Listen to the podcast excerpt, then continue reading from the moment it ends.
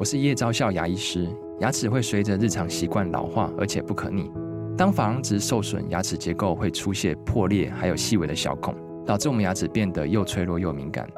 这边我真心推荐贝欧尼修复牙膏，内含 BioHAP 成分，搭配正确的刷牙习惯，经科学实证，可在两周有效让牙齿再矿化，修复受损珐琅质的细微小孔。相关资讯及购买通路，请参考资讯栏连结。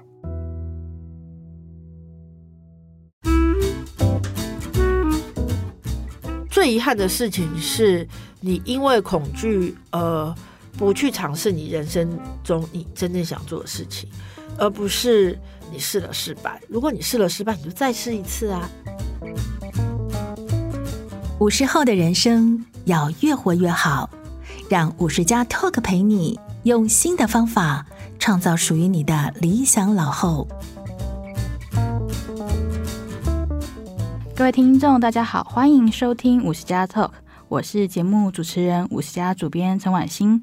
今天的来宾，我们邀请到作家曲心怡小猫，和我们聊聊她的中年心事。Hello，各位五十加的朋友，大家好，我是小猫曲心怡。小猫今年在四月的时候出了他的新书，叫做《人生中途周记簿》。这本书写的是从四十九岁开始一个为期一年的写作计划。可不可以请小猫先跟我们谈一下，当初为什么会有这个写作的起心动念？是觉得这是一个很特别的时期吗？好，其实呃，这个写作计划大概在我二十九岁那一年就开始，就是我每到二十九、三十九或四十九。都会觉得它很特别，想要记录下来。二十九岁到三十岁的时候，会有所谓的三十危机嘛，就是 thirty crisis。而且以前我们年轻的时候读朱天心的小说，都会说什么“我才不要活超过三十岁”，你三十岁就是对，就是讨厌的大人。我三十岁就要去死一类的，就很幼稚。所以就是三十岁对年轻人来说，好像是一件很恐怖的事情，就完全无法体会童子说的“三十而立”的那种愉快，反而是很焦虑。所以我在二十九岁的时候就在想说，那我应该把那一年写下来。可是那时候我在做国际旅游记者，非常的忙，嗯，然后也没有太专业的写作的纪律，嗯，所以我就没有写。可是我到二十九岁生日的那一天，我的朋友都到我山上家住，然后我讲说，我明天睡醒，地球应该就毁灭了吧，并没有，结果天亮，地球还是照常运转，我就三十岁了，顺顺的度过，对，顺顺的度过，对，然后就非常的错愕，想说，哎，太阳还是照常升起，对。那我在三十九岁到四十岁那一年，我其实住在花莲，然后呃住在花莲的时候，我也在想说，那我就把它写下来吧。我还去买去成品买了一本很漂亮的日本的笔记本，然后很贵，嗯，我就想说来写一下，就那个笔记本只写了两页，到这一次写书，它还可以拿出来用，因为它只用了两页。可是我三十九岁到四十岁的时候，也还是没有写下来。我就觉得有点可惜，所以在四十九岁到五十岁这一年的时候，我就想说，因为我有比较多写作的经验，我我这本书是我第十本嘛，比较有写作的经验跟纪律，然后跟方法，所以我就跟方格子说，不然我们就来。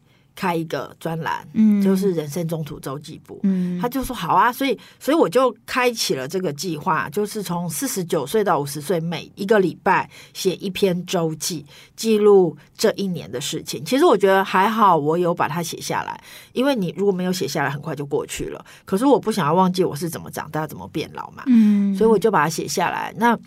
我刚开始啊，在那一本什么只用了两页的 很昂贵的笔记本，其实还写了一些题目，因为我在想说，哇，五十二篇呢，五十二篇应该会有不知道写什么的时候吧，我就设定了一些题目。殊不知这一年是完全没有办法规划的一年，然后我以为我要写中年危机，嗯，结果我没想到我在处理我妈妈老了，计划赶不上变化的一件事情。本来以为日子应该就是。不会超脱预想太多，顺顺的过下去。虽然有中年危机，但其实生命的变化是比自己想象的还要复杂很多，就是完全无法预期。小猫其实，在书里面有提到说，嗯，四十九到五十岁这一年，你原本没有预期，但其实事后回顾，它其实是一个还蛮辛苦的一年嘛。是工作上有一些状况，有一些案子停摆了，然后妈妈生病也是来得还蛮突然的一件事情。那可不可以请小猫跟我们谈一谈说？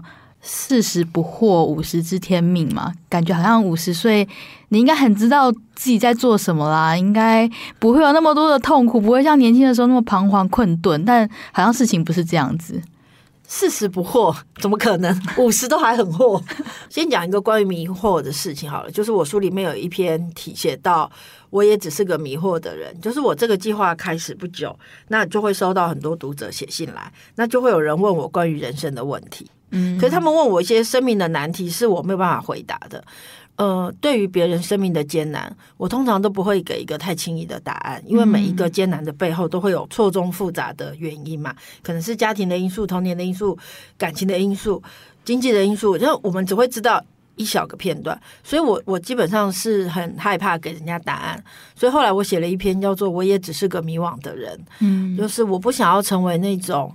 好像很聪明，可以给很厉害答案的作家，我不是，因为生命很复杂，我只能做一个陪伴者，所以我也不认为什么四十不惑，四十不惑怎么可能啊？没这回事。五十是什么知天命？哦，六十耳顺，怎么可能？我妈 都七十了还没有耳顺呢？那是古人吧？呃，我觉得五十。应该来说，我觉得五十不是知天命，五十是明白人生很苦，嗯、但是我们可以经历那样的痛苦活下来。嗯，我觉得如果那个叫知天命的话，可能某种程度是，嗯，就像是呃书里面有提到什么是人生的一半，或者什么是长大，其实我都会觉得人生的一半就是我们会经历非常多的挫折。我曾经经历过。我去代课，嗯，那他很临时才找我，但我都一定心里面知道，因为我没办过活动，我就知道一定是有老师突然不能来，所以我就是去代班的。那我也接受。那时候我三十几岁，我想说 OK fine，这样我们去帮忙。可是结束之后，那个人就突然跟我说：“我告诉你，我的长官本来不要你，因为他根本不认识你是谁。他还价值摆得很大。要不是因为我的话，长官才不让你来。那我就会觉得天哪，我来救火，你还赏我两个。”两个巴掌，对，那我也经历过只有两个人的新书分享会或者是朗读会，哦、所以其实我会觉得，我们这样一路走来，经历这么多挫折，会发现，哎，我还是好好的活下来了，我还是好好的坚持我想做的事情，走到今天，就会觉得说，哦，明白生命很艰难，但我们可以度过。就像我呃书里有提到一个小故事，我跟一个前辈作家以前曾经很要好，但是后来我们决裂了。那有一天我在路上碰到他，那时候我很年轻，我在路上碰到他，看到他我就跑过去拉着他的手，他就把我甩开，然后我就在路边的公园大哭一场，然后然后你就内心就会没有，你就是因为我以前把他当成是，你知道他就是长辈啊，我以前跟他非常的亲近，但我们有一些误会，可是后来。所以过接下来这十几年，我每次提到他都不是很开心。可是有一天，我看到他出新书，看到他过得很好，其实我是发自内心的替他感到高兴，因为我会觉得说哇，人生好难，但是你可以把自己过得这么好，真是太好了。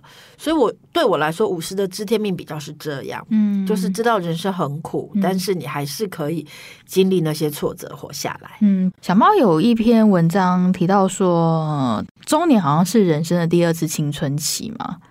虽然说，嗯、呃，可能在四五十岁的时候，工作上已经累积了一些大家觉得，哎，其实你还不错的成就，就是你那时候在当总编辑嘛。但是你说，人生不会因为当上总编辑就无忧无虑耶，也不会因为赚到钱，其实没有赚到什么钱啊，就不再痛苦，赚到钱好吗？对，我觉得中年的困惑真的比较是对生命很本质的提问，就是，嗯。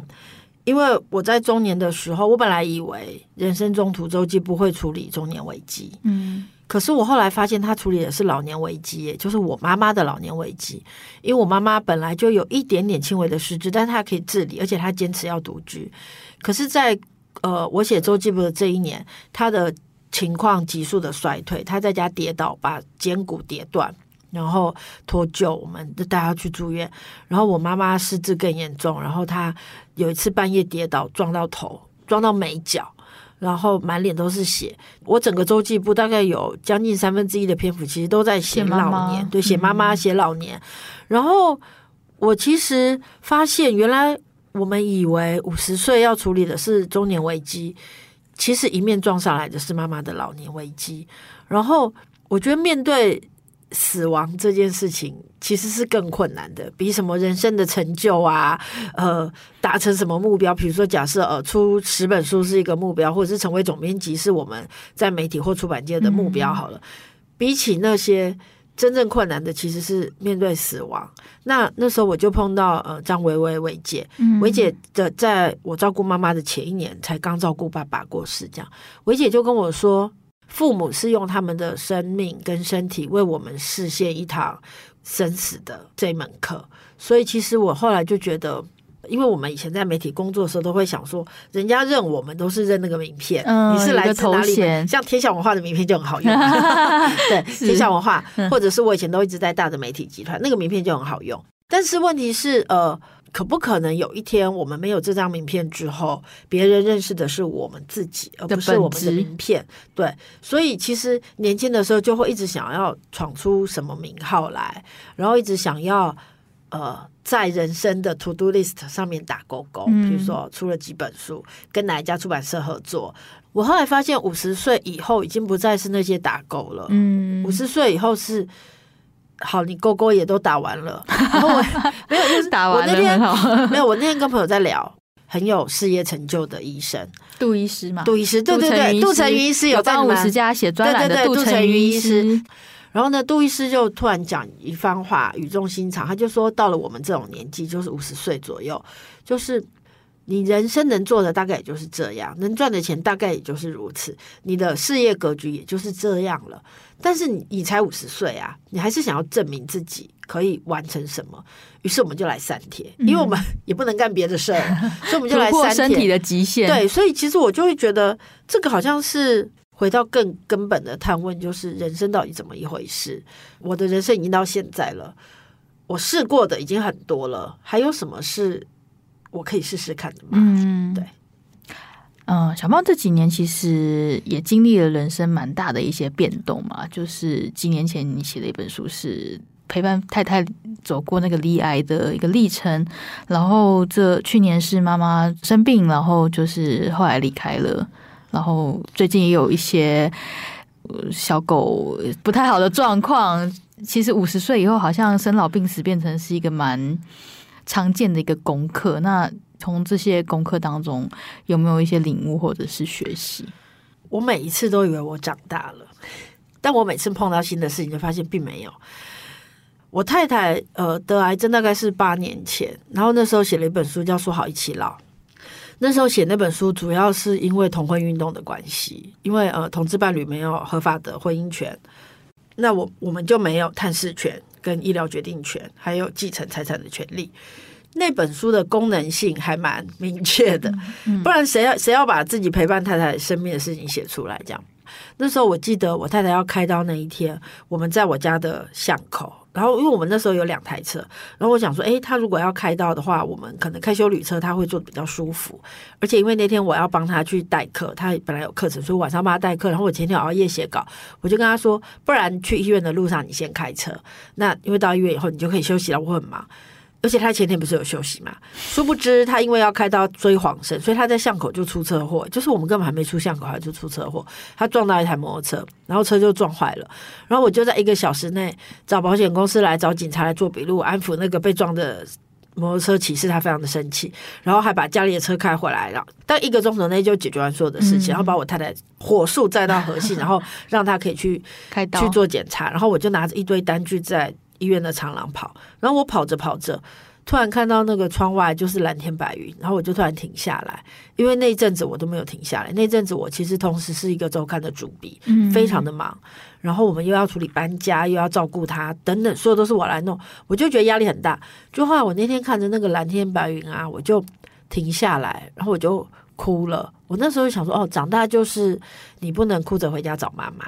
因为以前你碰到什么事都会哭着回家找妈妈，对不对？要哭自己哭，长大就是要哭自己哭。不行哦，那天你哭完还是要去帮他办住院，然后你要一个人承担这一切。而且那时候的同婚还没有过，所以我就要求他一定要叫他的家人来，因为如果有什么万一的话，要签名，他的家人可以签名。对，那所以那是我第一次，我想说，哦，经历这个我应该长大了吧，并没有。其实在这本书写完之后，我妈妈就过世了，在我五十岁生日的十天后，我妈就过世了。这样，那其实比我们预期的快很多。本来以为还有七年，因为我请到很好的外籍看护，然后我以为还有七年、十年，因为大家不是说长照是十年的事情嘛？曼娟老师是这样讲。懂。那我以为妈妈过世，我就长成一个顶天立地的大人，因为你现在不只是不能哭着回家找妈妈，你是没有妈妈可以找，对，你没有妈妈可以找了。所以我我以为我已经长大，但我的小狗啊，最近也生病了，它最近变得有点麻烦。就是我们可能要面临一个很大的手术，然后并且不确定那种可能会有生命的危险嘛。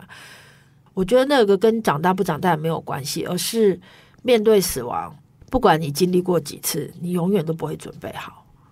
这样讲对我妈有点不敬，但是我觉得小狗的失去是更难接受的，因为我每天全世界他最爱的就是我，我最爱的就是他、欸。嗯，对。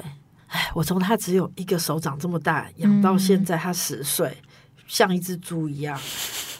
死亡哦，死亡真的是一个很难的课题啦，你几岁都不会准备好。对，其实接下来就是面对自己的死亡啦。嗯，对，接下来就是面对自己的死亡。这个你也很坦然的去看待嘛？也不是坦然不坦然，就是你就算不坦然，你也得面对，就是一定会发生嘛，没有办法。对，只是希望我们做了这么多练习之后。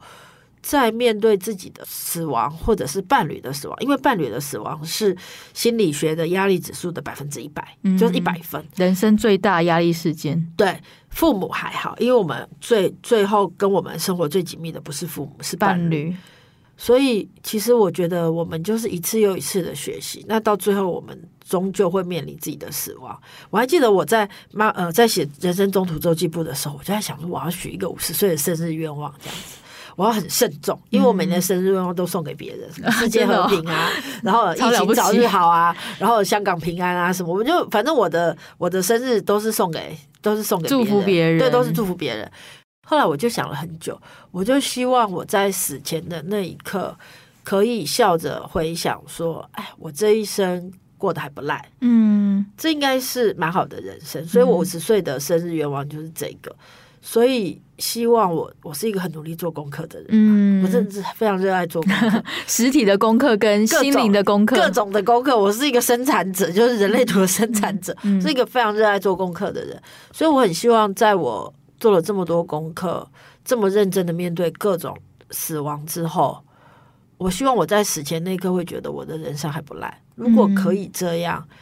应该就是还不错的一生吧。嗯，以终为始，去思考现在的人生要怎么过。哦，对，可以这么说。嗯，老师刚刚讲说，希望到人生的最后都是可以笑着觉得自己过了一个很值得的一生。那前面的时候，其实你有提到说，在三十九岁到四十岁那一年，其实你搬去花莲住了一段时间，然后那段时间其实是一个还蛮幸福的时间，写作、走路、看海。也没有写作，都在看海，都在看海。没有写作吗？没，是写了一本书，那只有写一本，好，就天下文化的哦，真的、哦，对对对，可以谈一下说那一段时光后来对你的影响吗？好啊，嗯，其实我那时候去花莲，应该是我的职场黄金期嘛，就是三十三三十八到四十二这段时间。嗯但是我那时候真的觉得我需要休息一下。我有一次很有趣，我有一次跟沈春华在对谈的时候，嗯、他有提到他也是在差不多的年纪，觉得自己应该要休息。他跑去美国拿了一个学位，哦、他就去念书，这么厉害。那那个时候我，我我其实会非常觉得我需要从媒体，因为媒体是竞争非常激烈的，我待的媒体都是大媒体，然后竞争很激烈，嗯、所以我那时候就会觉得我需要去喘息一下。我本来以为我是要去写作啦，那韩良露就笑说：“拜托，写作都要在城市，你去花莲怎么会写作？花莲没有 input，花莲生活真的很悠哉。对对对，没有取材。可是我那时候想说，不是不是，我是要去写作的，并没有。我每天，我那时候不是说三十九岁到四十岁，嗯、我每天呐、啊，花莲起来就是八九点，然后骑摩托车去传统市场买菜，去传统市场的路上会经过海。”所以我就会在北滨这样看看海，然后再去买菜，买完菜回来就坐在北滨继续看看海，嗯、然后再回家。对，然后然后就会吃那个带着土的青菜，把它洗干净，然后烫一烫吃，那就是中餐。那其实我那时候去花莲一两个月，就一直有人找我回台北上班，嗯，或者是去上海上班。毕竟还在职场黄金期。对，然后呢，我都会开玩笑说，我的厨房还没整理好，那等它整理好，我都还没用到啊。可是我那时候有一个抉择，就是呃。我要回台北继续做主编，还是我要留在花莲？但我那时候突然有一个工作机会，是去地方报当代班记者。嗯、你们要知道，地方报的代班记者是所有报社最小的那一个。嗯、可是我在台北已经可以在大媒体做主编了。可是我有一天我在犹豫的时候，我有一天就看着那个报社外面会有个布告栏嘛，然后就会贴报纸在那边，我就看到阿北。骑脚踏车过来，然后很认真看我们编的报纸，看完就心满意足的再骑脚踏车回去。嗯、那我就在想说，我知道我的读者是谁耶？那我要留在花莲，我那时候的薪水很好笑，代班编辑还要实习。我在台北都主编了，可是我没有编过报纸，我不用那个软体编辑实习呀、一个晚上才一百块，然后要实习三个月。可是因为什么状况？对，可是我在台北已经是主编了，所以我可以豁免，我可以实习一个月，所以我就实习了一个月，只领到三千块。对，然后我一个晚上编一个版是七百块，编我，然后我是菜鸟，一开始只能编半个版，所以我只能赚三百五十块。我就把我的薪水跟台北的媒体的朋友讲，他就狂笑说：“你写一篇文章，你一个月薪水就有了。”我说：“对，可是我就是想要给自己一段时。”我那那时候也靠近我的生日，我就说我想要送给自己的礼物是一段时光，嗯、一段很悠长缓慢的时间。嗯、我想要慢下来，嗯、我想要停下来。所以其实我，而且我后来在花莲学会一个很珍贵的东西，因为我没有。我没有头衔嘛，嗯，我的头衔他们也没有发名片给我啊。代班编辑要什么名片？然后我还买了一大堆玩偶，十块钱玩偶有磁铁那个。我那天回花莲，据说我的磁铁现在还在《更生日报》的屋顶上，就是编辑室的屋顶上还还贴着我买的磁铁这样子。所以我其实没有头衔，然后我也没有作品。可是我的花莲朋友都很爱我，然后我就尽尽情的傲娇。他们每次说出来玩，出来玩，我就说不要，我不想去，或者是我答应了，我就 no show，因为我就是不想出门。可是我的花莲朋友都会笑着很温柔的说：“哎呀，小猫就是这样啊，小猫就是那样啊，这就是无条件的爱。”对，他们就是无条件的爱着你。我在花莲体会到无条件的爱，那个是我在台北。没有体会，因为我在台北都一直在职场，我都一直被要求有表现，嗯、或者我要求自己有表现，很竞争吧，或者是大家觉得说你要做出什么，你才是值得被肯定的，不然你就是在这个竞争当中落败废柴。对，可是我在花莲就学会，小猫只要是小猫就足够被爱了。嗯，对，就是曾经有一段这个非常美好的时光，但是那个比较像是一个。世外桃源的日子，对对对对，后来就还是回来台北了嘛，因为钱花完了。没有，而且我觉得，呃，确实像韩良露讲的，就是写作要在城市。嗯，后来我们回台北之后啊，韩良露就说，我跟我太太一起去花莲嘛，然后我们回台北之后，后来我就发现，我那四年其实不是去写作，我是去疗愈。嗯，然后韩良露就说，这就对了嘛，花莲是可以疗愈的地方，不是写作的地方。嗯，那后来我们就。回到台北这样子，对，嗯、然后回到台北，接收更多的刺激，然后呃，打滚、受伤、学习、成长，嗯，对。那有没有一种就是就是回到台北嘛？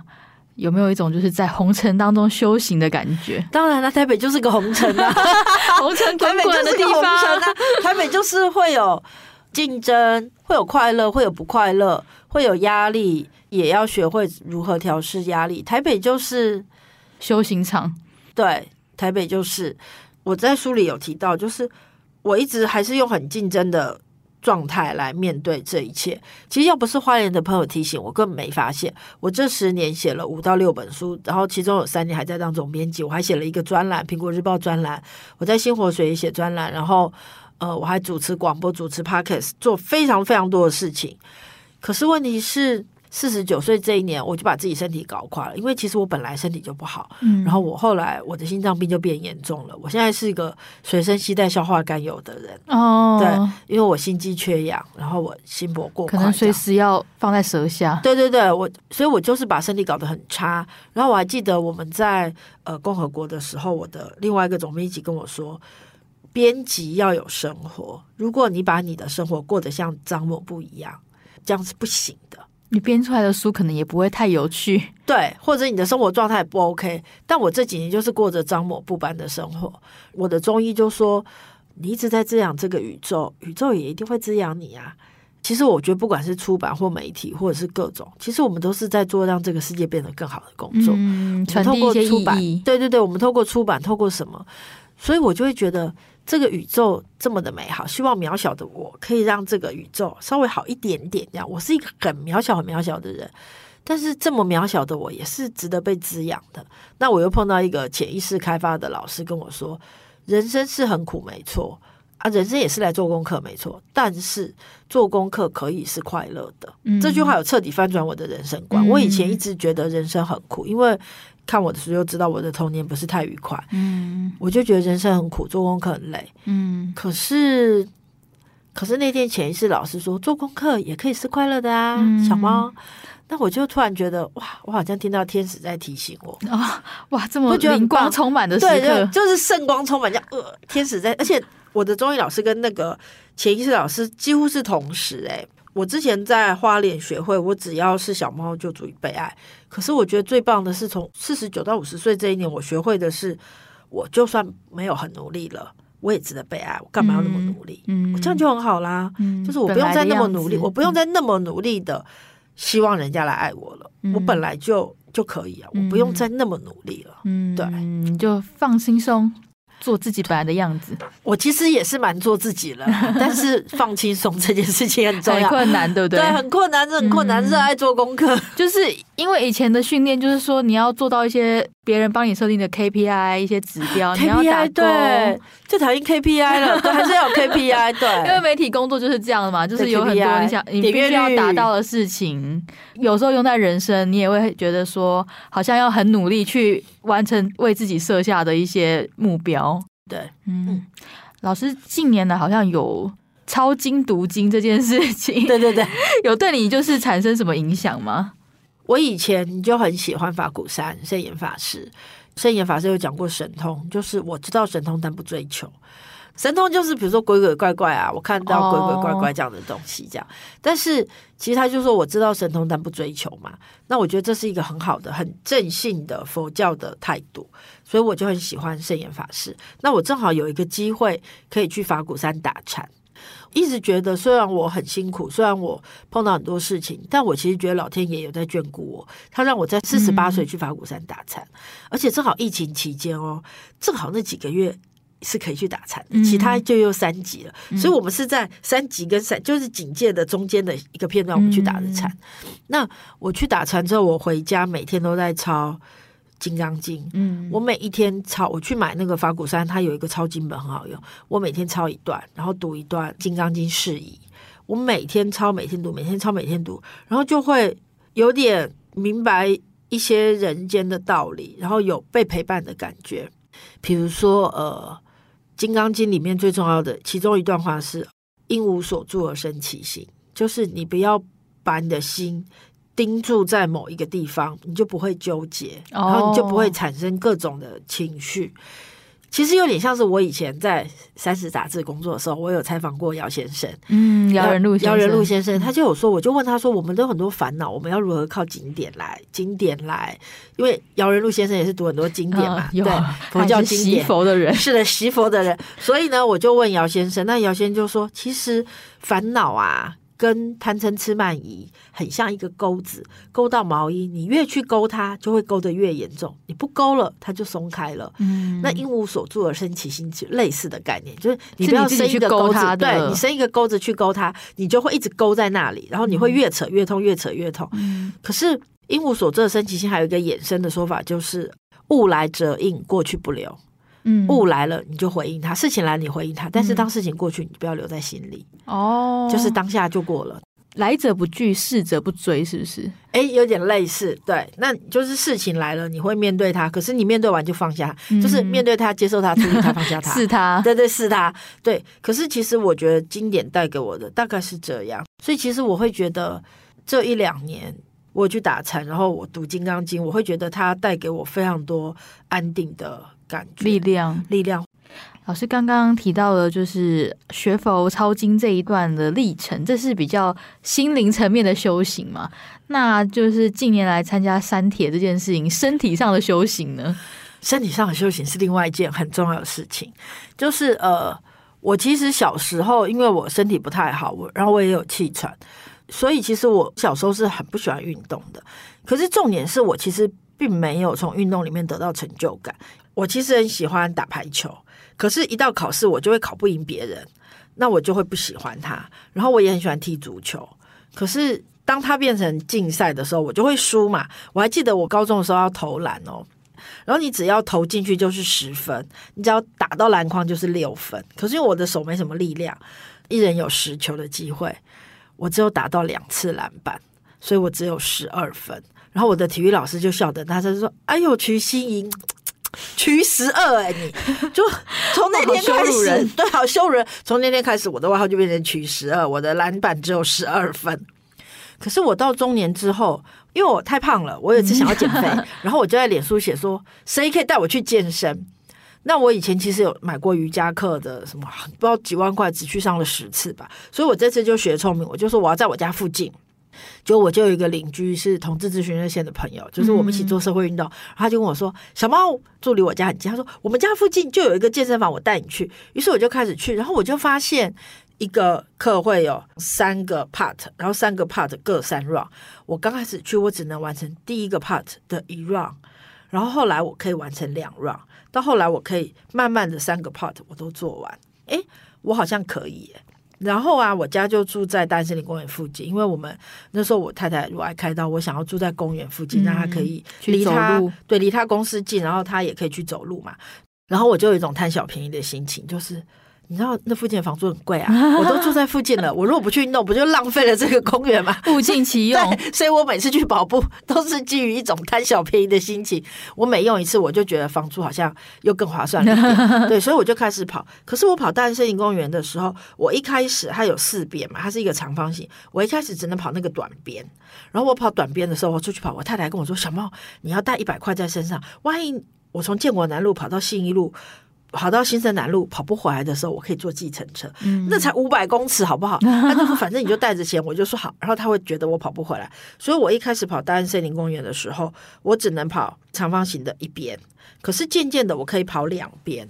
然后我可以跑完一圈，我大概花了一两年才可以跑完一圈。嗯，然后我开始健身之后，我回去跑，我可以跑一圈、两圈。后来我的朋友就说要不要来三铁接力？嗯、不是全部三铁，我们是接力，就是、嗯、呃，第一关是游泳，有一个人负责游泳，然后杜医师负责骑自行车，嗯、然后我负责跑步，跑十公里，大概是四圈半。单森林公园就说要不要来玩？我就说好啊，谁怕谁啊！就在我健身了几年之后，我就开始去跟他们一起三铁。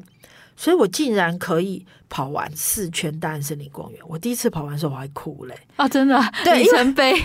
对，因为我从小身体那么差，我以前跑完一百公尺就昏倒、欸。嗯。可是我竟然可以跑完十公里，我还可以打电话，我还可以走路回家，我还没有坐计程车回家。太棒了！太棒了！我真的太棒了。嗯、然后我其实会觉得，因为张伟雄一直叫我去运动，嗯、大哥就一直跟我说，他自己是有在爬山，他在爬山，然后他就一直跟我说，你要用形而下来解决形而上。哦，我这句话好有智慧哦，对，我都听不懂。可是后来我明白了，就是我真正开始跑步的时候，我有时候碰到人生的困境的时候，我就会站起来想说，不要想了，去跑步。嗯，我就真的去跑步。当你的身体可以超越你以为的极限，可以超越，其实跑步不是一件轻松愉快的事情。我有时候跑步一边跑一边想说，我是神经病嘛，然后就跑一公里、两公里是轻松愉快，可是你真的跑两圈、三圈的时候，你的身体是会一直不停的跨越那个极限。都会觉得说啊，我没有办法吧，我做不到吧的时候，你的身体告诉你，其实你可以，你可以穿越，你可以穿越，你可以穿越。所以其实后来我就会觉得，我用运动来解决很多性格上的困扰，上的困扰。对，然后用运动来验证小猫是强大的。像我现在去健身房，我最近在抱我的狗，我的狗十六公斤呢，抱上抱下，我都跟他说。老娘有重训，嗯，对妈妈可以抱你，可以抱，但是腰还是什么，就会觉得说很庆幸。我有一天从我家这样子要上楼的时候，管理员跟我说我的狗饲料来了，大概两公斤吧。他说很重哦，这样我觉得哼，小 case，轻轻松松提了很多东西就上楼这样。所以其实我会觉得运动带给我很多的自我感觉的强大感，对，强大，然后你超越了，然后你不会被你的身体限制了。嗯，所以我觉得那个那个超越跟那个。突破限制的感觉，对，是是真的是蛮爽，而且有脑内飞很愉快。所以我现在如果碰到什么事，我想说等一下录音完很烦，我干脆去跑一圈。旁边有公园，没有，我会回大安森林公园跑一圈。对对对，这边一通公园太小了，我现在可是可以跑大安森林公园的人呢。懂。小猫这次在人生中途周记部的最后，他提到说，其实人到。中途虽然还是会有一些迷惘，可是如果你把人生弄明白，就没有什么好害怕了。可不可以请小猫跟我们分享一下这一份明白是什么？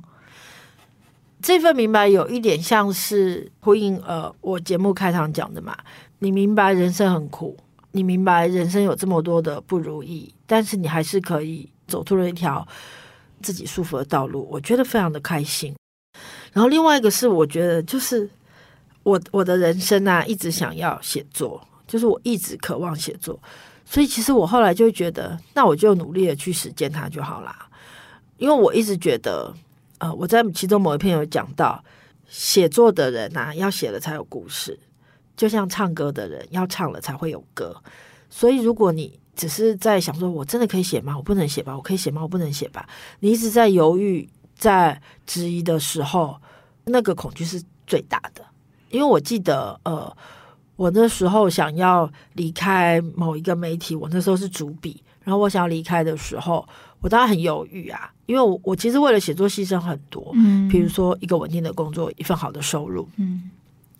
可是我那时候要离职的时候啊，小弟老师又跟我说：“小茂，再想一想吧。”因为他就知道我每次离职就没钱，他说：“再想一想吧，这样子。”然后后来我我就再想一想啊，然后我就在回家的路上，我就突然想说。可是，如果我没有离职，我每天都会在那个办公室想说，我在这里干嘛？我的人生到底要干嘛？嗯、可是，如果我离职了，我人生只需要烦恼钱在哪里？但这不是比较好解决吗？真的、啊，钱在哪里比较好解决啊？嗯、我觉得。可是，如果你每天在做一份你一点都不喜欢的工作，嗯、你只是 routine 在做它，那个、意义感已经逐渐消失。就算你赚一百万，你还是会在想说，到底在这里干嘛？嗯、那又何苦呢？所以后来。我就想通了这一点之后，我那天其实是我们有个活动，所以我从青岛东路走回巴德路的办公室，也很近嘛，大概二十分钟。嗯、走回去办公室的路上，想通这一点时候，我就折回来，我就经过喜来登，我就绕进去喜来登买了很贵的蛋糕，想说、嗯、我的人生再也吃不起 五星级饭店的蛋糕了吧？了于是我就买了两个蛋糕，现在还是有买蛋糕啊，就是，但是重点是你要回应那个人生的。困惑跟那个所谓的 calling，就是你要回应他，不然你只是一直在迷惘。我觉得一直处在呃，我要不要回应他？我真的可以吗？的那种状态才是最痛苦的。就像我要离开之前成立一个出版社叫小猫流嘛，嗯、那我做了三年，我后来决定，我还是觉得我比较想要写作，我想要离职的时候，我那时候其实忧郁症还蛮严重的，但是我的我的医生就跟我说。真正重要的是，你现在必须去想你人生的终极目的到底是什么。好好严肃的大议题。可是我跟你讲，这件事情很重要。嗯、你如果把你人生终极目的想要的东西想清楚了，往那里去，你就会比较轻松。嗯，因为剩下就钱的问题是小事。嗯，赚钱。呃，我有个朋友在写作，他有时候就。没有赚到钱，她说她不想写了，要去卖面。结果她、嗯、老公跟她说：“你还是要写作啊，要赚钱，我们去开面店就可以了啊。”嗯，你在烦恼什么呢？嗯、所以其实我觉得钱的问题是小事，重点是你要回应那个你生命的渴望。所以我那时候。我记得我的精神科医师这样跟我讲的时候，我还觉得哇，讲的好有道理哦。但这样可以吗？嗯、然后我就去看了《冰雪奇缘二》，我真心觉得，我跟他说我好了。然后我医生就说你怎么好的？我说我去看《冰雪奇缘二》。他说为什么？我就说因为 Elsa 听到一个歌声的时候，他一直想那是什么。嗯。可是他就一直很疑惑，一直很疑惑。后来他就决定要去追寻那个歌声。他就到了海边，他不是 Elsa 不是可以把海水变成冰吗？他在海边一直失败，一直失败，被浪打到。沙滩上一直被打，一直被打，可是他还是很勇敢的潜到那个水底。那时候我就会觉得说，对啊，干嘛恐惧嘞？你就去看他就好啦。嗯，干嘛去想我写作会不会成功嘞？去写就对啦。嗯，所以那时候我就真的真心觉得《冰雪奇缘二》真是一部好电影，所以比龙哥还有用，可能比龙哥还有用，而且省很多钱。我就花三百块，蛮贵的，记者们讲蛮贵的。所以，所以后来我其实会觉得。最遗憾的事情是你因为恐惧而不去尝试你人生中你真正想做的事情。我觉得真的遗憾的是这个，而不是你试了失败。如果你试了失败，你就再试一次啊！也许你方法错啦。嗯也许你不对时机啊，也许你只需要更多的时间。像我人生中途周记部，并不是开始在顺风顺水的时机。人生中途周记部的开始写作这个计划，是开始于一切都卡住的状态。我就想说，好，那没关系嘛，我们就来写嘛。所以其实我就会觉得。